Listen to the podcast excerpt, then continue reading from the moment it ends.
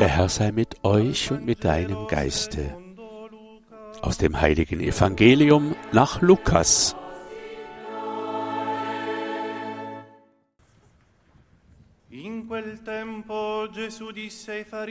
In jener Zeit sprach Jesus, es war einmal ein reicher Mann, der sich im Purpur und feines Leinen kleidete und Tag für Tag herrlich und in Freuden lebte. Vor der Tür des Reichen aber lag ein armer Mann namens Lazarus, dessen Leib voller Geschwüre war. Er hätte gern seinen Hunger mit dem gestillt, was vom Tisch des Reichen herunterfiel. Stattdessen kamen die Hunde und leckten an seinen Geschwüren. Als nun der Arme starb, wurde er von den Engeln in Abrahams Schoß getragen. Auch der Reiche starb und wurde begraben. In der Unterwelt, wo er qualvollen Schmerzen litt, blickte er auf und sah von weitem Abraham und Lazarus in seinem Schoß. Da rief er, Vater Abraham, hab Erbarmen mit mir und schick Lazarus zu mir. Er soll wenigstens die Spitze seines Fingers ins Wasser tauchen und mir die Zunge kühlen, denn ich leide große Qual in diesem Feuer. Abraham erwiderte ihm, Mein Kind, denk daran, dass du schon zu Lebzeiten deinen Anteil am Guten erhalten hast, Lazarus aber nur Schlechtes. Jetzt wird er dafür getröstet, du aber musst leiden. Außerdem ist zwischen uns und euch ein tiefer, unüberwindlicher Abgrund, so dass niemand von hier zu euch oder von dort zu uns kommen kann, selbst wenn er wollte.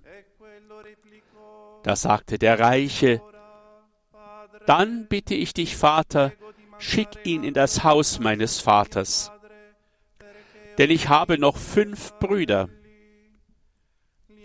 Er soll sie warnen, damit nicht auch sie an diesen Ort der Qual kommen.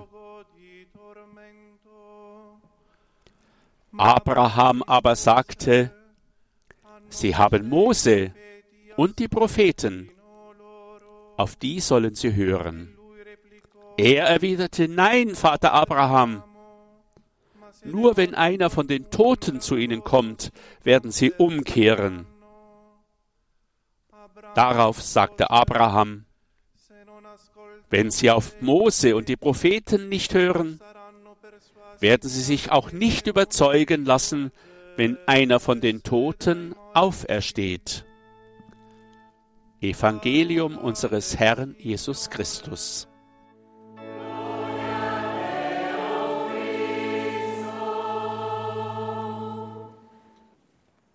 Es folgt nun die Predigt des Heiligen Vaters. Der Herr versammelt uns um seinen Tisch und er backt Brot für uns. Es ist das Brot des Festes auf dem Tisch der Kinder. Es schafft Teilhabe. Es stärkt die Bande untereinander. Es schmeckt nach Gemeinschaft. Doch das Evangelium, das wir gerade gehört haben, sagt uns, dass das Brot nicht immer auf dem Tisch der Welt geteilt wird. Das ist wahr. Es verströmt nicht immer den Duft der Gemeinschaft. Es wird nicht immer in Gerechtigkeit gebrochen. Es ist gut, vor der dramatischen Szene innezuhalten, die Jesus in diesem Gleichnis beschreibt. Auf der einen Seite ein reicher Mann in Purpur und edler Seide gekleidet, seinen Reichtum zur Schau stellt und üppig schlemmt. Auf der anderen Seite ein armer Mann, der mit Wunden bedeckt vor der Tür liegt und darauf hofft, dass ein paar Krümel von diesem Tisch fallen, um sich zu ernähren. Angesichts dieses Widerspruches fragen wir uns, wozu lädt uns das Sakrament der Eucharistie, Quelle und Höhepunkt des christlichen Lebens ein? Zunächst einmal erinnert uns die Eucharistie an den Primat Gottes. Der reiche Mann im Gleichnis ist nicht offen für eine Beziehung zu Gott, denkt nur an sein eigenes Wohlergehen, an die Befriedigung seiner Bedürfnisse, an den Genuss des Lebens. Er gefällt sich selbst, er fährt weltlichen Reichtum, er ist in seiner eigenen kleinen Partywelt verschlossen selbstzufrieden, trunken vom Geld, betäubt vom Jahrmarkt der Eitelkeiten, gibt es in seinem Leben keinen Platz für Gott, weil er nur sich selbst anbetet. Es ist kein Zufall, dass wir seinen Namen nicht aussprechen. Wir nennen ihn einfach nur reich. Wir definieren ihn nur durch ein Adjektiv. Er hat jetzt seinen Namen verloren. Seine Identität ist nur noch durch die Güter gegeben, die er besitzt. Wie traurig ist diese Realität auch heute noch. Wenn wir das, was wir sind, mit dem verwechseln, was wir haben, wenn wir Menschen nach ihrem Reichtum, ihren Titeln, ihren Rollen oder ihrer Kleidung beurteilen, traurig.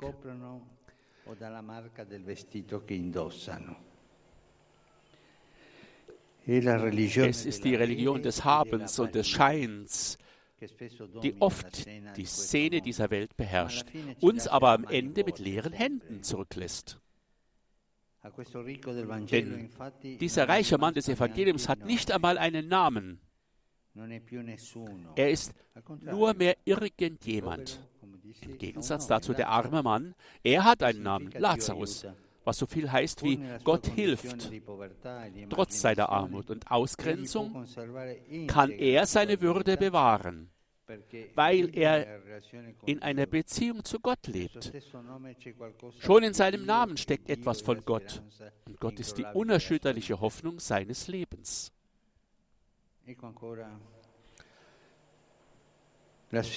Hier liegt also die ständige Herausforderung, die die Eucharistie für unser Leben darstellt. Gott anzubeten, nicht sich selbst. Ihn in den Mittelpunkt zu stellen und nicht die Eitelkeit des Selbst. Uns daran zu erinnern, dass nur der Herr Gott ist und alles andere ein Geschenk seiner Liebe. Denn wenn wir uns selbst verehren, ersticken wir an unserem kleinen Selbst. Wenn wir die Reichtümer dieser Welt verehren, ergreifen sie von uns Besitz und machen uns zu Sklaven. Wenn wir den Gott des Scheins verehren und uns an der Verschwendung berauschen, wird uns früher oder später das Leben selbst die Rechnung stellen. Ja, das Leben wird immer seine Rechnung stellen. Wenn wir dagegen den in der Eucharistie gegenwärtigen Herrn Jesus anbeten, erhalten wir auch einen neuen Blick auf unser eigenes Leben. Ich bin nicht die Dinge, die ich besitze und die Erfolge, die mir gelingen. Der Wert meines Lebens hängt nicht davon ab, wie viel ich vorzeigen kann, vorzuweisen habe, und er wird auch nicht geringer, wenn ich versage oder scheitere. Ich bin ein geliebtes Kind, ich bin von Gott gesegnet. Er hat mich mit Schönheit bekleidet und will mich von allen Fesseln befreien. Lasst uns daran denken. Wer Gott anbetet, wird nicht zum Sklaven von jemandem. Entdecken wir das Gebet der Anbetung wieder. Es befreit uns und gibt uns unsere Würde als Kinder zurück. Eh, ja, der Heilige Vater merkt an, leider wird das Gebet in unserer Zeit immer mehr vergessen, wie wichtig es ist. Denn das anbetende Gebet schenkt uns Würde. Neben dem Primat Gottes ruft uns die Eucharistie dazu auf, unsere Brüder und Schwestern zu lieben. Dieses Brot ist das Sakrament der Liebe schlechthin. Es ist Christus selbst, der sich für uns aufopfert und zerbricht und uns auffordert, dasselbe zu tun, damit unser Leben zu gemahlenem Weizen und zu Brot wird, das unsere Brüder und Schwestern nährt. Der reiche Mann des Evangeliums versagt bei dieser Aufgabe. Er lebt im Überfluss und schlemmt im Überfluss, ohne den stummen Schrei des armen Lazarus zu beachten, der erschöpft vor seiner Tür liegt. Erst am Ende seines Lebens, als der Herr den Spieß umdreht, wird er auf Lazarus aufmerksam. Aber Abraham sagt ihm, zwischen uns und dir ist eine große Kluft entstanden. Du bist dafür verantwortlich, sagt der Heilige Vater. Wir selbst sind für diesen Abstand, für diese tiefen Kluft verantwortlich. Es war der reiche Mann, der während seines irdischen Lebens eine Kluft zwischen sich und Lazarus grub. Und jetzt im ewigen Leben bleibt diese Kluft bestehen. Denn unsere ewige Zukunft hängt von diesem gegenwärtigen Leben ab. Wenn wir jetzt einen Graben zu unseren Brüdern und Schwestern aufreißen, schaufeln wir unser eigenes Grab für später. Wenn wir jetzt Mauern gegen unsere Brüder und Schwestern errichten, bleiben wir auch später in der Einsamkeit und im Tod gefangen.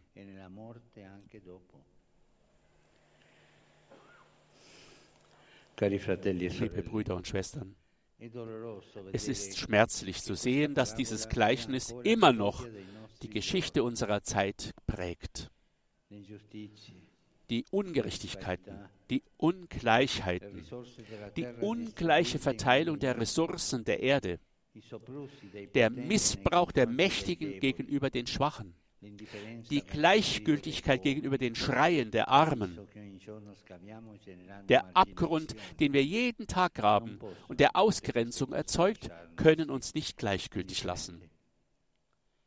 Und so wollen wir heute gemeinsam erkennen, dass die Eucharistie die Prophezeiung einer neuen Welt ist, dass es die Gegenwart Jesu ist, die uns auffordert, uns zu engagieren, damit eine wirksame Umkehr stattfinden kann.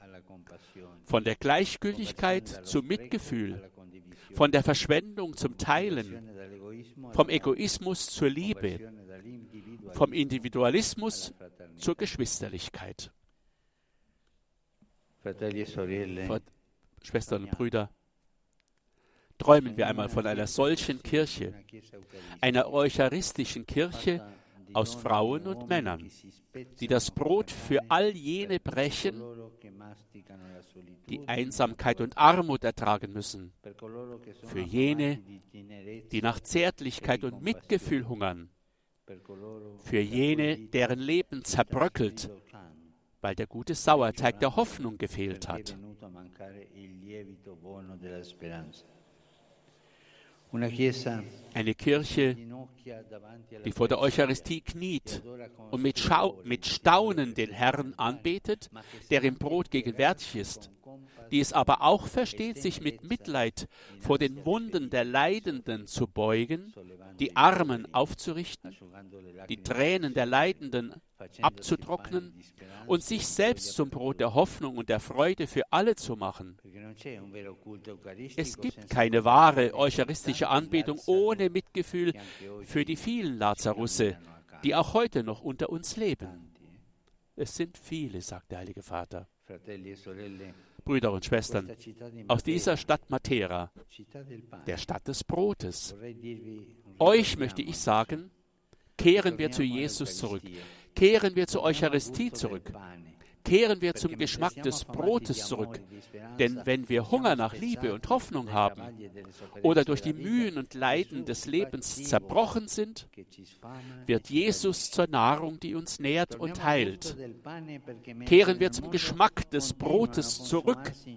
Denn während in der Welt weiterhin Ungerechtigkeit und Diskriminierung gegen die Armen herrschen, schenkt uns Jesus das Brot des Teilens und sendet uns täglich als Apostel der Brüderlichkeit, der Gerechtigkeit und des Friedens aus.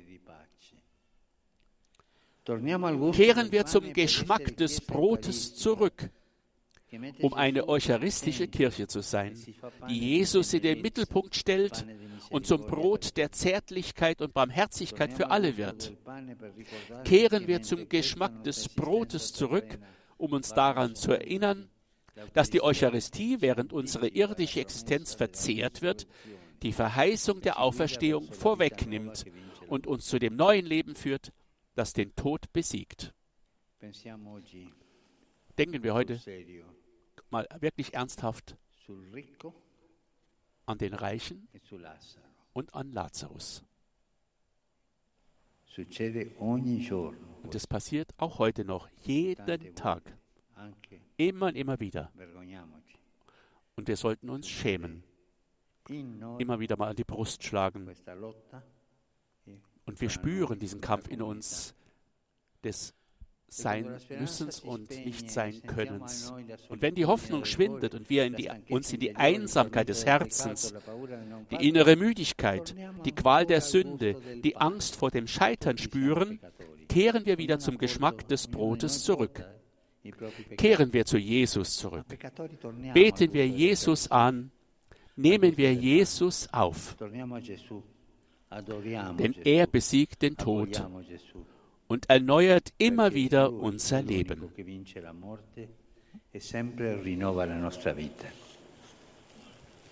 Amen.